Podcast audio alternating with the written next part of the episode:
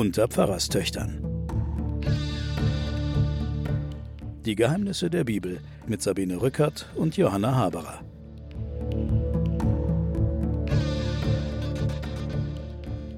Liebe Hörerinnen und Hörer, ich begrüße Sie zu einer neuen Folge, zur Osterfolge der Pfarrerstöchter und der Geheimnisse der Bibel. Natürlich nicht fehlen darf meine Schwester Johanna. Die sitzt da auf dem Sofa mir gegenüber. Hallo Johanna. Hallo, liebe Zuhörerinnen und Zuhörer, liebe Sabine, hallo. Mein Name ist Sabine Rückert, ich bin stellvertretende Chefredakteurin der Zeit. Meine Schwester Johanna ist Theologin und war bis vor kurzem Professorin an der Universität Erlangen. Inzwischen ist sie pensioniert. Ja, Ja. fühlt sich gut an, muss ich sagen. Fühlt sich gut Mhm. an, aber heute geht es an jemanden, der auch gerne pensioniert wäre, aber es nicht sein darf, weil der Herr ihm im Nacken sitzt. Das handelt sich um den Propheten Jona. Der Prophet Jona geht aus dem Nichts hervor. Das erste Kapitel beginnt: Das Wort des Herrn erging an Jona: Mach dich auf den Weg und geh nach Ninive, in die große Stadt, und droh ihr das Strafgericht an. Denn die Kunde von ihrer Schlechtigkeit ist bis zu mir heraufgedrungen. Man muss sich das als einen Gestank vorstellen, der da in den Himmel steigt und die Nase des Herrn belästigt. Ja, so ungefähr. Ne? Ja. Was gibt es zu Jona zu sagen, bevor wir ihn jetzt lossausen lassen? Kann ich nur noch sagen, dass Ninive von 705 bis 612 vor Christus Hauptstadt des Assyrerreichs war. Also Genau. Ninive ist keine israelische Stadt, die abgefallen ist vom Herrn und jetzt bekehrt werden muss, sondern sie ist eine Assyrerstadt und Eine gilt als der Inbegriff der Verderbnis und des Lasters. ja, das ist vor allem ein Regierungssitz der assyrischen Könige gewesen. Heutiges Mossul im Übrigen. Mhm. Man hat die Reste von, also heute im Nordirak ist das ja. Im genau. Nordirak, ja. Ja, bei Erbil da oben. Ja. Mhm. Da kann man das heute noch sehen und Nineveh war eine riesige Stadt ausgestattet, auch mit einer hohen Kultur. Also alles, was die Bibel über Nineveh sagt, ist immer schrecklich, schrecklich, schrecklich. Mhm. Aber es war also eine weit entwickelte Stadt mit einer hohen Gesetzeskultur und ähnlichem. Das Buch Jona, das uns verschriftlicht vorliegt. Ja, wann datieren wir das? Also zunächst mal von seiner Form her ist es nicht eine Erzählung, wie wir sie in den alten Texten kennen, wo man noch erkennt, dass sie mündlich an den Lagerfeuern verbreitet worden sind, Ja. sondern vermutlich gleich in schriftlicher Form vorgelegt Mhm. wurde. Vielleicht als Story und als Plot vorgelegen, aber So wie unser Buch Tobit. so ähnlich. Also eine Legendenerzählung, Ja, die so etwas, ähnlich. einen Lehrauftrag hat. So ähnlich, Mhm. genau. Mhm. Und der Jona, der ist schon mal erwähnt. Deswegen fangen die einfach so an, hallo Jona. Ja. Also er wird schon mal erwähnt und zwar in den Königsbüchern. So Aha, dass die haben wir doch schon hinter uns gelassen. lange, sodass die Autoren, die jetzt diese, ich sage jetzt mal, Novelle des Mhm. Jona Mhm. verschriftlicht haben, an einen alten Propheten, der irgendwie in den Königsbüchern stand, angeknüpft haben. Da steht aber nichts von Jona. Doch, es steht hier, du liest hier im 15. Jahr des Amasias, des Sohnes des Joasch, des Königs von Juda, wurde Jerobeam König über Israel, heißt es da, und er tat, was dem Herrn missfiel. Ja, das kennen wir. Ja. Er stellte wieder her das Gebiet Israels, von dort, wo es nach Hamat geht, bis an das Meer der Araba, nach dem Wort des Herrn, des Gottes Israels, das er geredet hatte durch seinen Knecht, Jona, den Sohn Amittais, den Propheten, der von Gad Hafer war. Denn der Herr sah den bitteren Jammer Israels Also an. das war die einzige Erwähnung. Das ist die einzige Erwähnung, aber für die guten Schriftgelehrten war, wenn man dann erzählt hat, und Gott schickte Jona, Mhm. war das der direkte Link und da kommt der jetzt wieder vor. Also dazu zwei Fragen. Mhm. Erstens, das Buch Jona. Wir wissen ja ungefähr, wann es geschrieben worden ist, nämlich im vierten oder dritten Jahrhundert vor Christus. Aber wann spielt es? Wann spielt die Geschichte? Das kann man dem Buch nicht entnehmen. Aber das Buch der Könige Mhm. kommt doch Ninive noch gar nicht vor. die Assyrer kommen natürlich schon vor.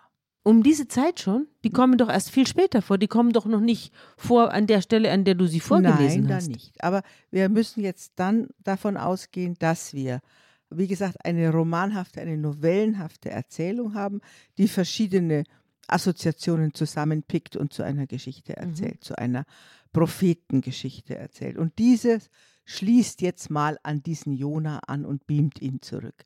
Ahistorisch. Mhm. So nimmt man an, sonst gibt es keinen Propheten Jona und unserer wird gar nicht erklärt. Das ist der Jona, der Sohn des Amittai.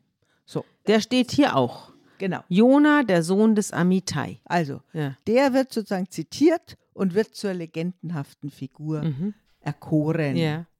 Und du hast ja schon gesagt, wann das dann aufgeschrieben worden ist. Viertes bis drittes Jahrhundert ist die Geschichte aufgeschrieben. Da war Ninive längst Staub Mhm. und da waren andere Städte, waren da spielentscheidend, wie Athen, Rom und Mhm. sonstige Städte.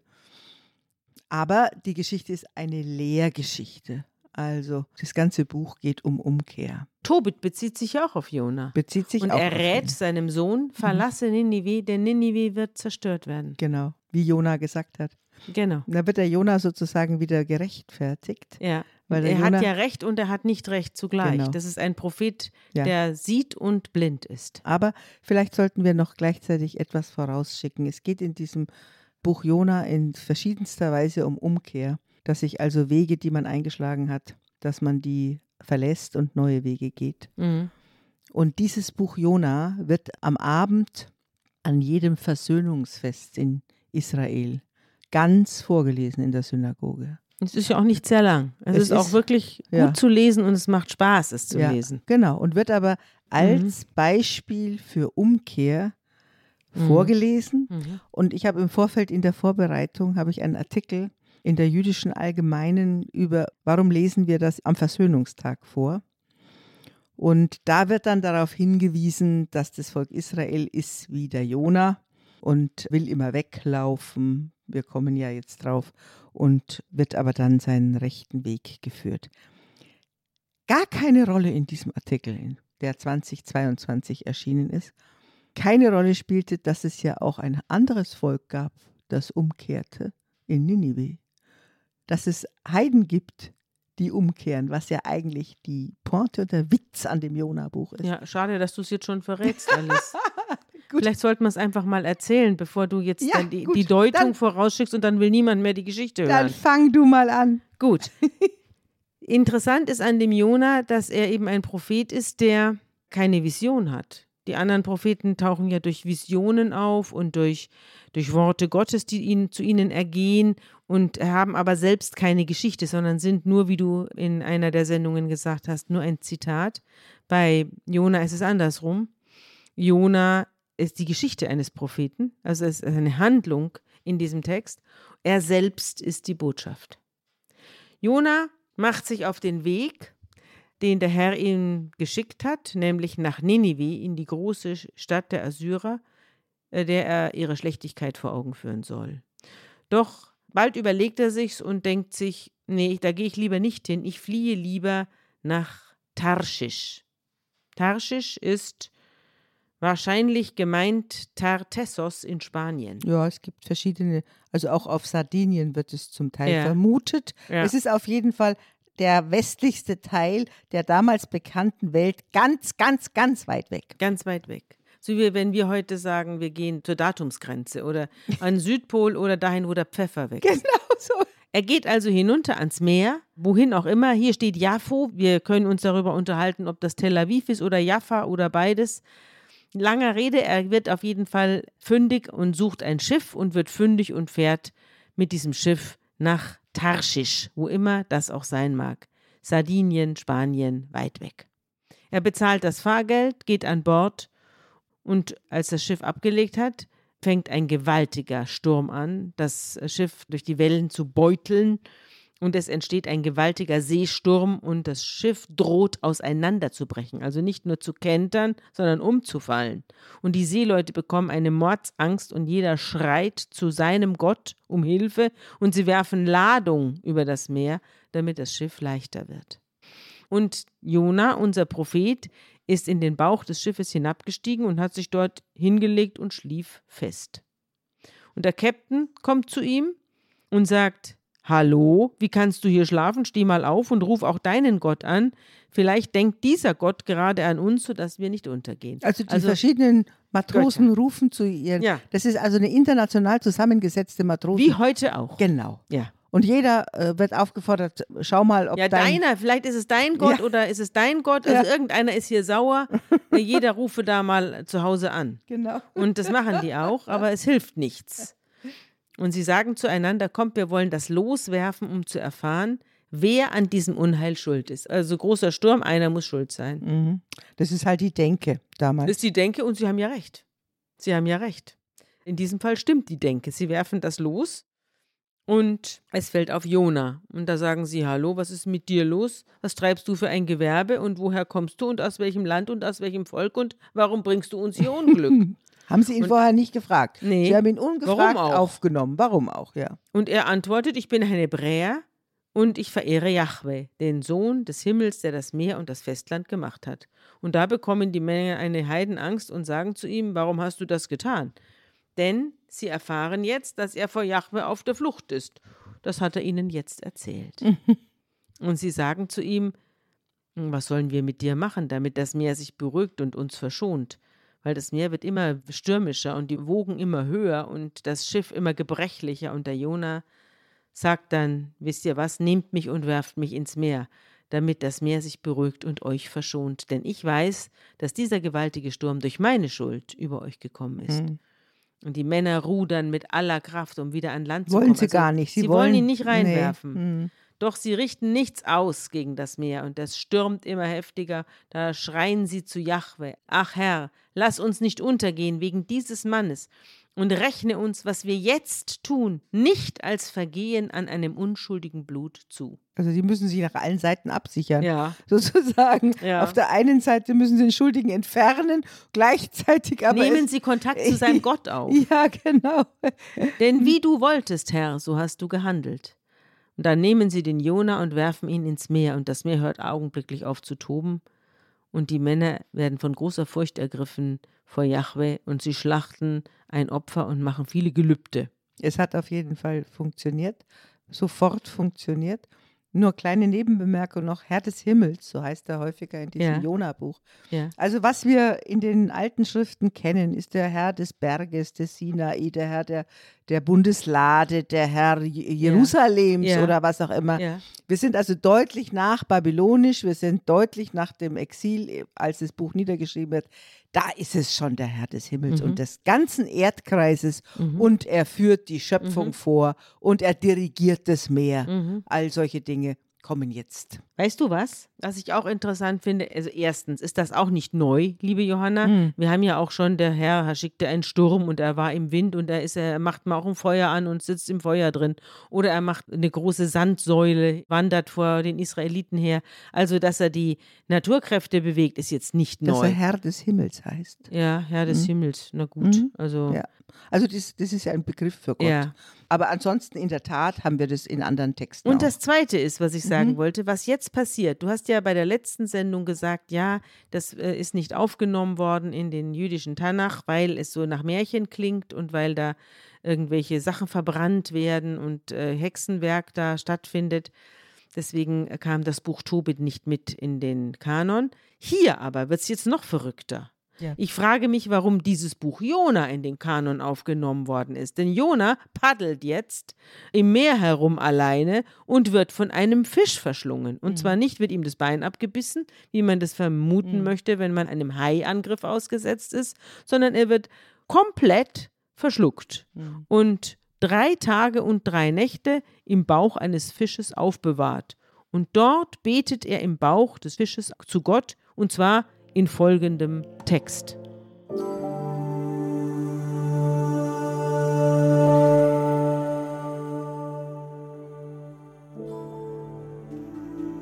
Ich rief zu dem Herrn in meiner Angst, und er antwortete mir.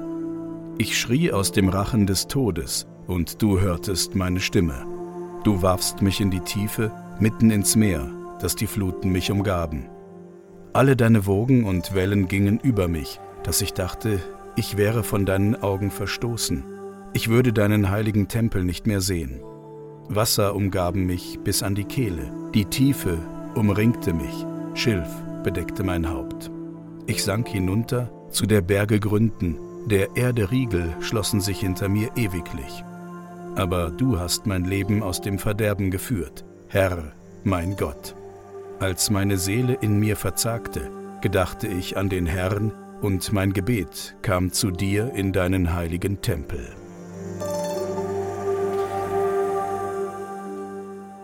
Ein wunderbare Bilder von Errettung. Und du hast natürlich recht, es ist eine totale Walt Disney-Geschichte oder wie Ja, auch ne? immer. Ja. Stimmt, Walt Disney.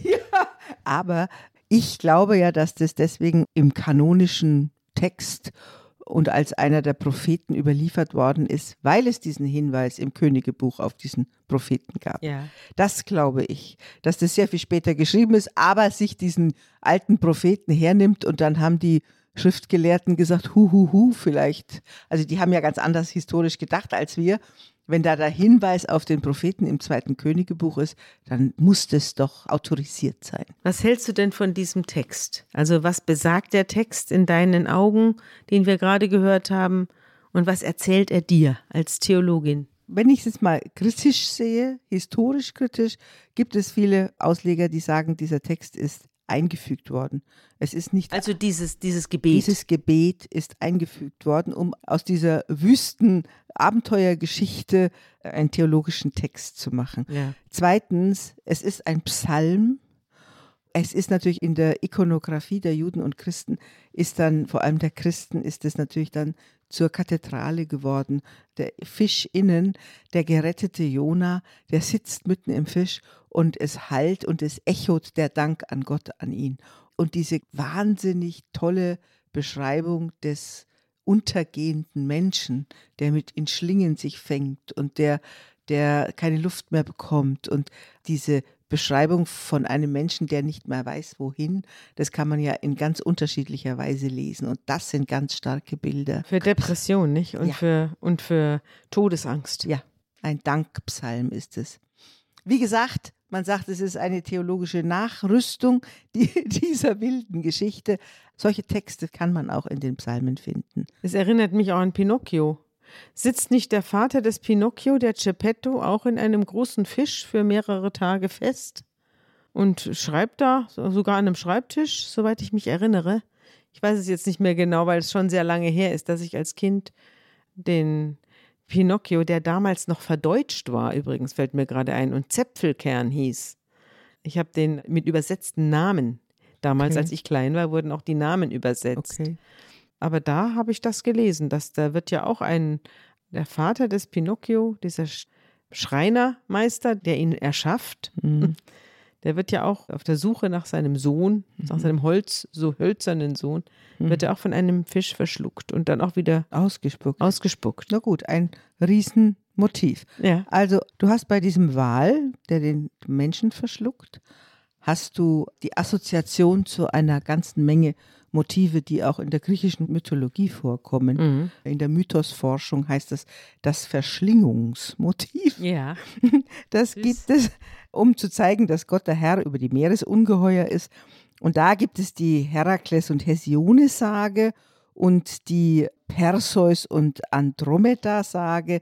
In beiden Fällen soll die Frau geopfert werden und wird dann gerettet. Ja, aber die werden nicht verschluckt. die werden nicht verschluckt, aber das Motiv Das des Motiv Seeungeheuers Ja. und das ein Opfer entgegennimmt. Ja. Wissenschaftler sagen, es ist wahrscheinlich eher ein indisches Märchenmotiv, Mhm. das immer wieder aufkommt und herübergewandert ist. Mhm. So, also jetzt sind wir in der Welt der Märchen praktisch, ja. Ja. Aber in einer Welt, die unsere immer wieder angesprochenen klugen Schriftgelehrten, jüdischen Schriftgelehrten, dann zur Theologie gemacht haben. Da befahl der Herr dem Fisch, den Jona an Land zu spucken. Und es tat er auch. Und der Jona wird an Land gespien und da ergeht das Wort des Herrn schon wieder an ihn. Und wahrscheinlich sitzt er jetzt wieder an der Küste Israels Weißt und du, was Jona übersetzt heißt? ja, die Taube. Ja, und da da sagt man auch, das hat vielleicht ein bisschen was mit Flatterhaftigkeit zu tun. Ah. Man muss ihm alles zweimal sagen. Und so. Er haut ab. Mach dich auf den Weg, sagt Gott, und geh nach Ninive, in die große Stadt und droh ihr mit all dem, was ich dir gesagt habe. Und jetzt macht Jonas sich auf und geht nach Ninive, wie der Herr es ihm befohlen hat, und Ninive war eine große Stadt vor Gott. Man brauchte drei Tage, um sie zu durchqueren. nicht dorthin, sondern um sie zu durchqueren. Und Jona begann in die Stadt hineinzugehen. Er ging einen Tag lang und rief: Noch 40 Tage und Ninive ist zerstört. Und die Leute von Ninive bekamen einen Riesenschreck und glaubten an Gott. Sie riefen ein Fasten aus und alle Groß und Klein zogen Bußgewänder an. Also hier wird nicht erzählt, wie bei den anderen Propheten, was die stundenlang reden und was die für Visionen haben und was ihnen Gott aufgetragen hat, sondern nur ein einziger Satz. Noch 40 Tage und Ninive ist zerstört. Ja, sogar Gott fehlt. Ja, Also das der- stimmt. Ja, die ganze Stadt, drei Tage gehst du durch. Der geht bloß ein Drittel nei, Ja. schnell ein bisschen nei in diese Stadt, sagt, hallo, ihr werdet untergehen Ja. und sagt nicht, Jahwe hat gesagt und mein Gott, den kennt ihr nicht, aber ihr werdet ihn noch kennenlernen oder Ja. sowas. Hätte man ja sagen können.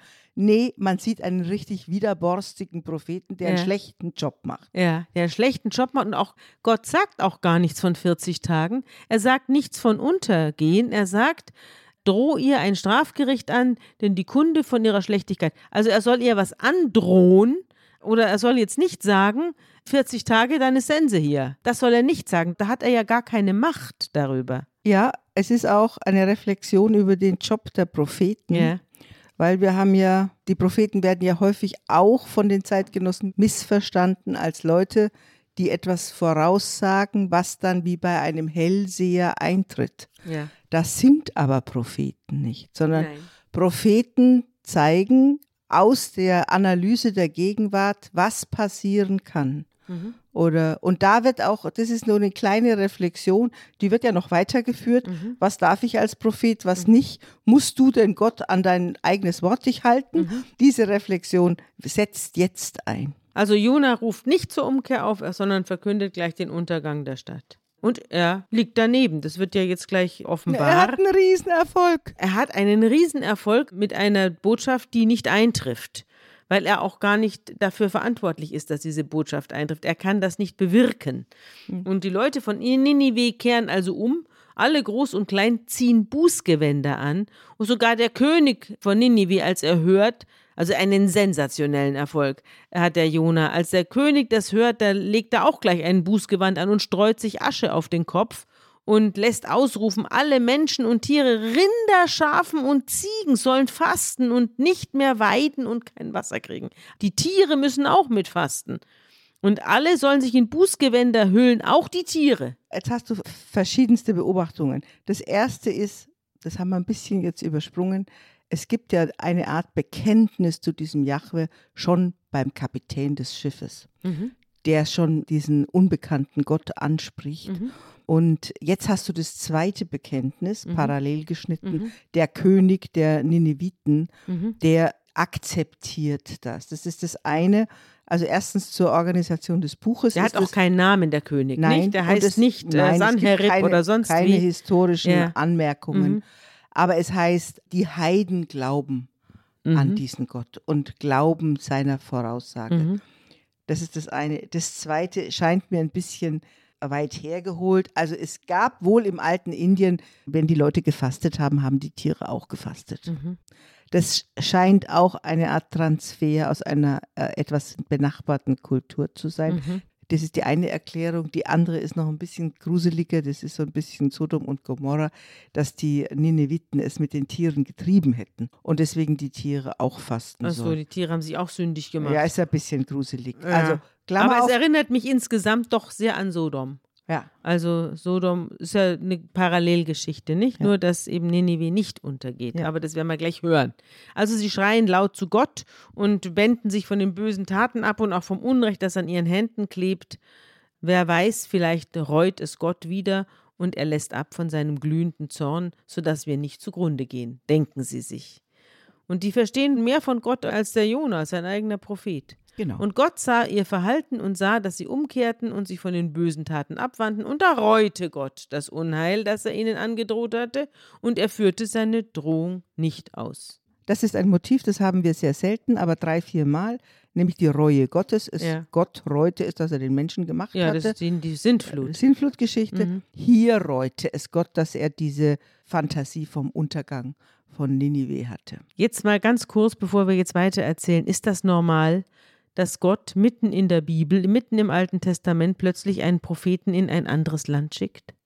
In ein Land, mit dem er überhaupt nichts zu tun hat, das ein Feind Israels ist? Da soll jetzt der Jona hingehen. Ich verstehe den Jona schon. Der Jona hat keinen Bock, in ein anderes Land zu gehen wie wenn wir nach China gehen müssten und dann da in Peking sollten wir jetzt dann da den Xi Jinping bekehren. So ähnlich musst du dir das vorstellen. Ja. Und warum sollten wir? Der hat einen anderen Glauben, der hat einen anderen, einen anderen religiösen Hintergrund, der unterdrückt die Leute und äh, bedroht die Umwelt und seine politische Umgebung was soll man da hingehen und den jetzt hier retten? So, das wäre jetzt hier so meine Kindergarten. Ja, nein, nein, das denken, das haben sich die Ausleger auch gedacht. Ja. Die haben gedacht, im Grunde genommen wird da eine Gefahr weiter erhalten für die Israeliten. Ja. Der hilft dazu, dass eine Gefahr deswegen ärgert sich Jona ja auch. erhalten wird. Deswegen ärgert es sich. Das andere ist, da werden die Heiden werden zum Vorbild für das Volk Israel. Mhm. Schau mal her, die hören und du hörst nicht. Das mhm. ist ja die Botschaft. Mhm.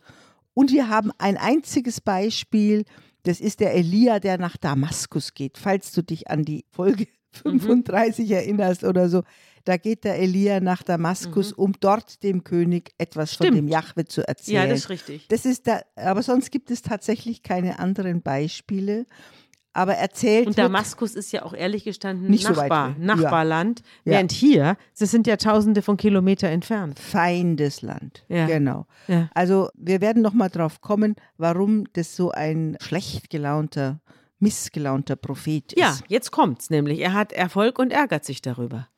Dem Jona missfällt ganz und gar, was er dafür er erreicht hat.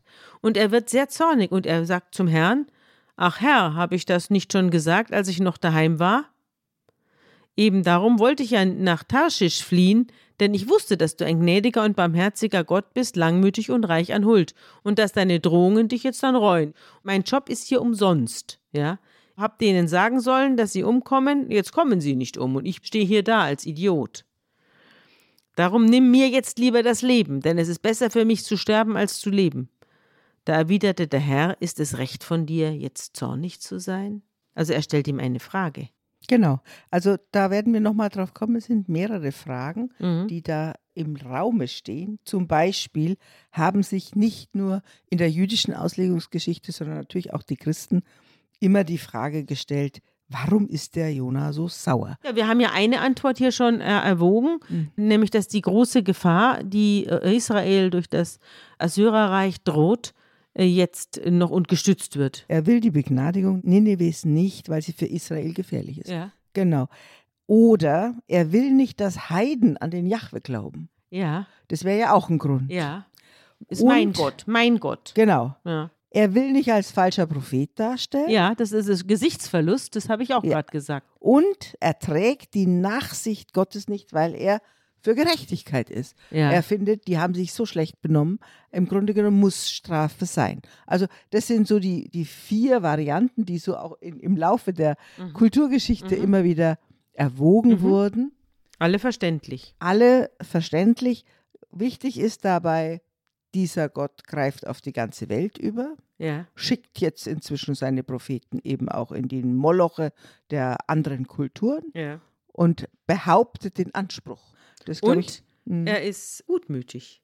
Also wir haben ja ganz andere Gottesbilder erlebt in der Rückschau. Da haben sich Leute deutlich weniger erlauben können. Da wurden sie schon vom Erdboden vertilgt. So durch es. irgendwelche Krankheiten oder die Erde tat sich auf, wenn einer nicht getan hat, was er wollte. Hier aber lässt er Milde walten. Ja, und er ist der Einzige, der den Jona nicht versteht. Und Jona verlässt die Stadt Ninive und setzt sich östlich der Stadt nieder und macht sich dort aus Blättern und Zweigen und Ästen eine kleine Hütte und setzt sich in deren Schatten, um abzuwarten, was jetzt mit Ninive passiert. Auf so eine kleine Anhöhe, da guckt er runter. Und Gott lässt einen Rizinusstrauch wachsen über dem Jona empor, der seinem Kopf Schatten spendet und seinen Ärger vertreiben soll. Also eine versöhnliche Geste. Hm. Und der Jona freut sich über den Rizinusstrauch und denkt jetzt nicht mehr übers Sterben nach. Aber als er am nächsten Morgen aufwacht, hat Gott über Nacht einen Wurm geschickt, der diesen Rizinusstrauch angefressen hat und er bereits verdorrt ist. Und als die Sonne aufgeht, schickt Gott noch einen extra heißen Ostwind und die Sonne sticht den Jona auf den Kopf, sodass er fast ohnmächtig wird. Und jetzt wünscht er sich den Tod wieder und sagt, es ist besser für mich zu sterben, als zu leben. Und Gott fragt den Jona, ist es recht von dir, wegen eines Rizinusstrauches zornig zu sein? Und Jona antwortet, ja, es ist recht, dass ich zornig bin und mir den Tod wünsche. Darauf sagt Gott, dir ist es leid um einen Rizinusstrauch, für den du nicht mal gearbeitet hast und den du nicht selber gepflanzt und gegossen hast. Über Nacht war er da und über Nacht ist er vergangen. Mir aber soll es nicht leid tut um Ninive, die große Stadt mit mehr als 120.000 Menschen, die nicht einmal links und rechts voneinander unterscheiden können und mit so viel Vieh. Also- es endet also mit einer Frage. Es sind meine Menschen, behauptet er. Und du siehst, es ist eine didaktische Novelle. Das heißt, die Frage wird an den Leser gegeben. an den Leser weitergegeben. die und es endet offen. Das ist ganz ungewöhnlich für Ganz- Gott, dass er mal eine Frage stellt. Ja, ungewöhnlich für Gott Ja. und ein wirklich toller literarischer Trick, Ja. weil seitdem alle Fragen, die wir jetzt gerade andiskutiert haben, werden seitdem diskutiert. Allerdings, wenn Ja. an Yom Kippur in der Synagoge dieser Text verlesen wird, Ja. ganze Text, dann wird er aber beendet mit dem Ende des Micha. Er wird sozusagen Also er wird mit einem Propheten aufgefüllt. ja, und zwar mit dem Ende des Propheten Micha. Da heißt es, wo ist solch ein Gott wie du bist, der die Sünde vergibt und erlässt die Schuld denen, die geblieben sind, als Rest seines Erbteils, der an seinem Zorn nicht ewig festhält, denn er hat Gefallen an Gnade. Er wird sich unser Wiedererbarmen, unsere Schuld unter die Füße treten und alle unsere Sünden in die Tiefen des Meeres werfen. Damit endet die Lesung in der Synagoge. Mhm. Und damit sind wir natürlich jetzt bei unserem Osterthema, Genau. weil der Jona kommt noch ein weiteres Mal vor. Er kommt nicht nur im Königebuch vor, sondern er kommt auch im Matthäusevangelium vor. Also wir springen jetzt ins Neue Testament, wo er zitiert wird. Genau. Und da heißt es im Matthäusevangelium, ist aber auch eine Parallelstelle bei Markus und Lukas, also kommt in drei Evangelien vor. Der Jesus befindet sich gerade in schönen Debatten mit den Pharisäern und den Schriftgelehrten. Mhm. Und da heißt es dann im Matthäus 12, 38, da antworteten ihm einige von den Schriftgelehrten und Pharisäern und sprachen, Meister, wir wollen ein Zeichen von dir sehen. Er aber antwortete und sprach zu ihnen, ein böses und ehebrecherisches Geschlecht fordert ein Zeichen, und es wird ihm kein Zeichen gegeben werden, außer dem Zeichen des Propheten Jona. Denn wie Jona drei Tage und drei Nächte im Bauch des Fisches war, so wird der Menschensohn drei Tage und drei Nächte im Herzen der Erde sein. Die Das ist- Nacht, die Osternacht. Das ist die Osternacht. Ist natürlich alles ein bisschen falsch, weil der Jesus rein rechnerisch nur zwei, zwei Ja. Nächte Ja. im Bauch der Erde war. Freitag Aber- bis Sonntag sind bekanntlich zwei Tage. Genau. Aber Jona Mhm. ist in der ganzen Deutung schon sehr bald in der frühen Christenheit als christologisches Zeichen, als Fischzeichen, als der, der verschlungen wurde Mhm. und dann wieder auferstanden ist, ist er gedeutet worden. Die frühen Christen haben sich doch auch durch das Zeichen des Fisches verständigt. Genau. Das hat aber mit Jona nichts zu Das tun. hat mit dem Ichthys was mit dem Ja, Jesus Christus, mit der, Sohn mit der Gottes. griechischen Bedeutung dieser Genau, mit den Buchstaben. Anfangsbuchstaben Jesus Christus, ja, Sohn Gottes Retter. ja. Mhm. Der, das heißt, ist das gleiche Wort wie für Fisch. Genau. Man könnte es auch so Ja. Dazu rechnen, nicht? Natürlich. Man könnte es zumindest in der großen Motivgeschichte, diese wunderbaren Bilder, es ist oft dargestellt worden, vor allem das Motiv, wo der fette Wal kommt Mhm. und, und in hohem Bogen Mhm. schmeißt er den Jona Raus. auf. Ja. Und, auch der Fisch in seiner Doppelfunktion als Zeichen der Dunkelheit und der Eingeschlossenheit und gleichzeitig als Zeichen der Rettung. Ja. Also manchmal ist ja auch Dunkelheit und Eingeschlossenheit und man meint, man ist abgeschlossen von der Welt in der Finsternis, aber in Wirklichkeit ist es die Rettung. und man wird demnächst ausgespuckt. Das stimmt. Und es gibt noch eine Deutung, worüber man diskutiert. Ist es ein bisschen auch eine komische Figur, der, Ja.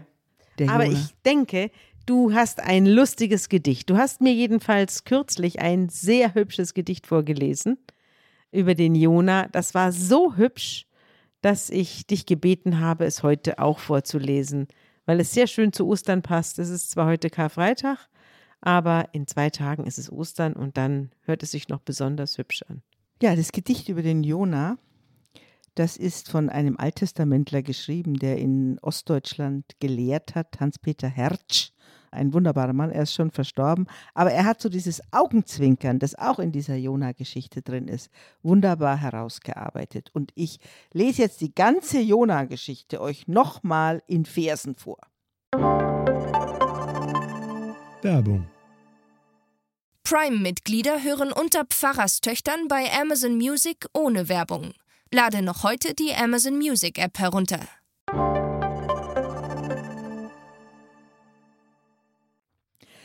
Wie schön war aus der Fern und Nähe, wie schön war die Stadt Ninive.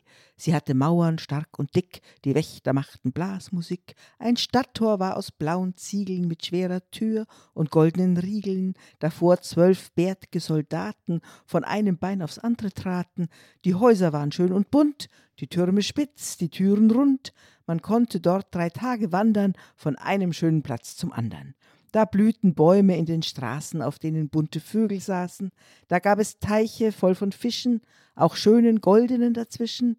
Die Kinder rannten um die Ecken und spielten Haschen und Verstecken. Dem König selbst gefiel es dort, er wohnte darum auch am Ort. Es gab ein goldenes Schloss für ihn, das glänzte, wenn die Sonne schien. Und abends auf den Mauerzinnen, da sangen oft die Sängerinnen. Es standen Kühe in den Gärten, wohin sie die Besitzer sperrten.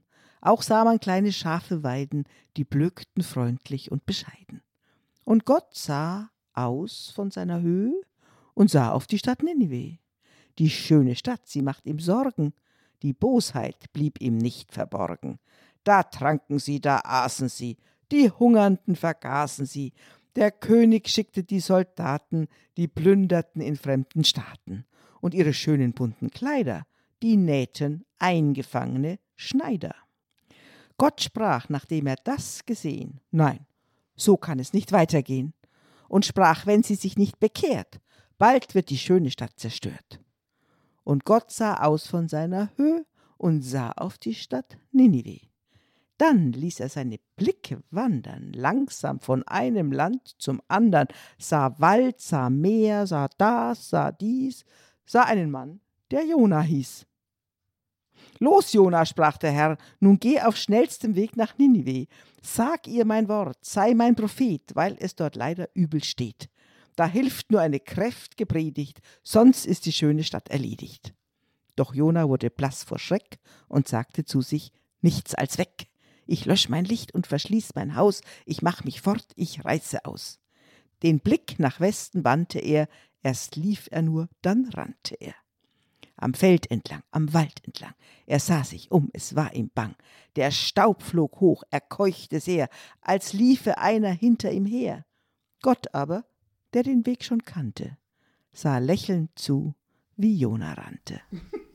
Am Ende kam der müde Mann am weiten blauen Meere an. Da roch die Luft nach Salz und Tang. Da fuhren die Fischer aus zum Fang. Matrosen sah man lachend schlendern, erzählten sich von fremden Ländern, noch lag ihr Schiff am festen Tauen, noch sangen die Matrosenfrauen. Als Jona alles angestaunt, da war er wieder gut gelaunt. Er sagte zu dem Kapitän, wohin soll die Reise gehen? Nach Tarsis geht er, sagte der, weit weg von hier, weit übers Meer. Je weiter, rief er, desto besser. Hört zu, ich bin kein starker Esser, ich nehme wenig Platz euch weg und zahle gut, lasst mich an Deck. So zahlte er und ging an Bord, und bald darauf, da fuhren sie fort. Das Meer war weit, das grüne Land, es wurde kleiner und verschwand. Ahoi, rief Jona, klar bei See, ich gehe nicht nach Ninive. Dann langsam sang die Sonne unter.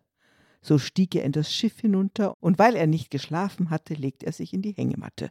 Und Gott sah aus von seiner Höhe und sah auf die Stadt Ninive und sah das Schiff schon weit vom Hafen und sah jetzt den Jona schlafen. Auf einmal gab es einen Stoß. Das Schiff stand schief, der ein Sturm brach los, die Wellen schwappten über Deck und spülten alle Bänke weg. Das Ruder schlug und brach zuletzt, das große Segel hing zerfetzt, nun rollten Donner, zuckten Blitze, der hohe Mast verlor die Spitze, das Schiff, es wurde hochgehoben und zeigte manchmal steil nach oben. Den armen Leuten auf dem Schiff war bange, als der Sturmwind pfiff. Sie liefen ängstlich hin und her. Ihr Boot schien ihnen viel zu schwer. Sie nahmen alles, was sie hatten, den Anker und die Hängematten, den Kompass und das Wetterhaus und warfen es zum Schiff hinaus. Dann wollten sie in ihren Nöten ein Lied anstimmen oder beten. So riefen sie, weil sie nicht wussten, zu wem sie wirklich beten mussten, denn Gott war ihnen unbekannt. Hilf, wer das kann, hilf uns an Land. Zu Jona lief der Kapitän und bat ihn endlich aufzustehen. Auf, auf, befahl er dem Propheten, wenn du es kannst, dann hilf uns beten. Inzwischen sagten die Matrosen, sie wollten miteinander losen. Wer nun das schwarze Los bekäm, der wäre schuld an alledem. Und Jona zog das schwarze Los, und jeder sprach, wer ist das bloß? Ich bin, sprach Jona, ein Hebräer. Ich flieh, und doch kommt Gott mir näher. Ja, Gott, dem bin ich wohl bekannt, hat mich nach Ninive gesandt. Da bin ich vor ihm ausgerissen und werd wohl nun ertrinken müssen. Zuerst versuchten die Matrosen es noch mit Rudern und mit Stoßen, doch als es gar nicht anders ging und schon das Schiff zu sinken anfing, da nahmen sie den Jona her und warfen ihn hinaus ins Meer. Sie sahen ihm nach, wie er verschwand, und riefen Gott, bring uns an Land. Und siehe da, die Winde schwiegen, die Wolke schwand, die Sterne stiegen, es wurde still all über Meer, das Schiff zog ruhig wie vorher. Und sie erholten sich allmählich, sie lobten Gott und wurden fröhlich. Bald sahen sie auch ein Land von weitem und kamen dort zu guten Leuten. Der arme Jona schwamm inzwischen im Meer herum mit lauter Fischen. Es war nicht Schiff noch Insel da, nur blaues Meer, soweit man sah. Er war zum Glück kein schlechter Schwimmer, doch bis nach Hause nie und nimmer. Da plötzlich teilten sich die Wogen, es kam ein großer Fisch gezogen. Dem hatte Gott der Herr befohlen, den nassen Jona heimzuholen. Sein Maul war groß wie eine Tür, da sperrte er auf und sagte Hier. Er saugte den Propheten ein, der rutschte in den Bauch hinein.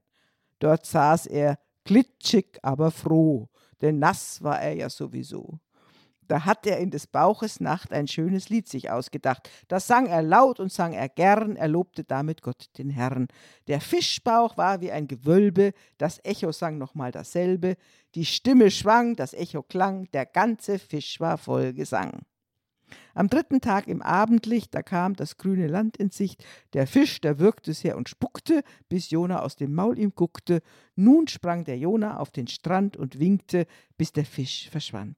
Und Gott sah aus von seiner Höhe und sah auf die Stadt Ninive, sah auch den guten Fisch und sah, jetzt ist der Jona wieder da und sprach zu ihm, nun aber geh auf schnellstem Weg nach Ninive. Da ging er los und floh nicht mehr. Viel Tag und Nächte wandert er. Er kam ans Tor und ging hinein, die Stadt war groß, er war allein. Und trotzdem fasste er sich Mut hielt seine Predigt kurz und gut und rief auf Plätzen und auf Straßen, wo Leute standen oder saßen, noch vierzig Tage, spricht der Herr, dann gibt es Ninive nicht mehr. Die Stadt ist groß, die Stadt ist schön, was böse ist, muss untergehen. Die Leute wie man denken kann, die hörten das mit Schrecken an. Sie hatten nie daran gedacht und schliefen nicht die nächste Nacht. Und morgens war die Lust dahin, die schönen Kleider anzuziehen. Sie zogen einfach Säcke über und eine alte Schürze drüber. Es sang kein Mensch ein frohes Lied mehr. Sie hatten keinen Appetit mehr. Sie aßen nicht, sie tranken nicht, sie dachten nur ans Strafgericht. Und als der König das erfuhr, erschrak er auch und nickte nur. Er zog den Purpurmantel aus und schickte seinen Koch nach Haus. Er nahm nicht Schuh noch Fingerring, weil er im Sack und barfuß ging. Sein Herold rief mit Hörnerklang: Befehl! Ihr sollt drei Tage lang bedenken in der ganzen Stadt, was Jona euch gepredigt hat, was jeder Böses hat getan und wie er's besser machen kann. Ihr sollt die Kleider und das Essen, ja selbst einmal das Vieh vergessen. Ihr sollt in Häusern und in Hütten den Herrn um sein Erbarmen bitten. Vielleicht ist es noch nicht zu spät, dass unsere Stadt nicht untergeht. Und Gott? sah aus von seiner Höhe und sah auf die Stadt Ninive und sah die traurigen Gestalten und sprach, ich will die Stadt erhalten. Da waren alle Leute froh und ihre Tiere ebenso. Nur Jona nicht. Den packt die Wut. Der sprach zu Gott, du bist zu gut. Das habe ich nun von meiner Predigt. Die böse Stadt bleibt unbeschädigt. Ich hatte mir das gleich gedacht, mich deshalb aus dem Staub gemacht. Gott aber sprach und wundert sich, mein lieber Jona, ärgert's dich? Da hatte Jona alles satt und ging verdrießlich aus der Stadt. Er hat sich auf dem freien Feld ein kleines Häuschen aufgestellt. Dort konnte er sehen aus der Nähe, was weiter mit der Stadt geschähe. Doch als er schlief die nächste Nacht, hat Gott ihm ein Geschenk gemacht, als früh er vor die Türe trat. Ein heißer Morgen war es grad, da traut er seinen Augen kaum, da war's gewachsen wie ein Baum, ein Rizinus, ein grüner Strauch, mit festem Stamm und Zweigen auch. Und weil die breite Blätter hatten, lag seine Hütte nun im Schatten. Da freute sich der Jonas sehr und dacht an keinen Ärger mehr. Er streckt sich aus im Sommerwetter und sah die Sonne durch die Blätter. So sagte er, so ist's gemütlich, der ganze Tag war blau und friedlich. Doch ach, schon in der nächsten Nacht, noch ehe Jona aufgewacht, da kam ein giftger Wurm gekrochen, der hat den Rizinus gestochen. Als Jona vor die Türe trat, ein heißer Morgen war es grad, erschrak er sehr und sah sofort, sein Rizinus war ganz verdorrt. Die Blätter hingen schlapp und braun, ganz kahl und traurig anzuschauen. Die Sonne stach, ein Wind ging heiß, der arme Jona stand im Schweiß, da weinte er. Da sagte er, ach, wär ich tot, ich kann nicht mehr. Gott sprach zu ihm ein gutes Wort. Jetzt weinst du, weil dein Baum verdorrt, den du nicht wachsen lassen kannst und den du nicht mal selbst gepflanzt, da sollte ich nicht traurig werden, wenn meine Kinder dort auf Erden verderben und zugrunde gehen, weil sie mein Wort nicht gut verstehen? Da sollte ich die Stadt nicht schonen, in der so viele Menschen wohnen, so viele Eltern, viele Kinder, so viele arme, dumme Sünder, so viele fröhliche Gesellen, dazu die Tiere in den Ställen. Vielleicht für dich zum guten Schluss wächst bald ein neuer Rizinus. Bestimmt, du wirst dich an dem neuen, genauso wie dem Alten freuen. Dann denke, so in seiner Höhe freut sich der Herr an Ninive.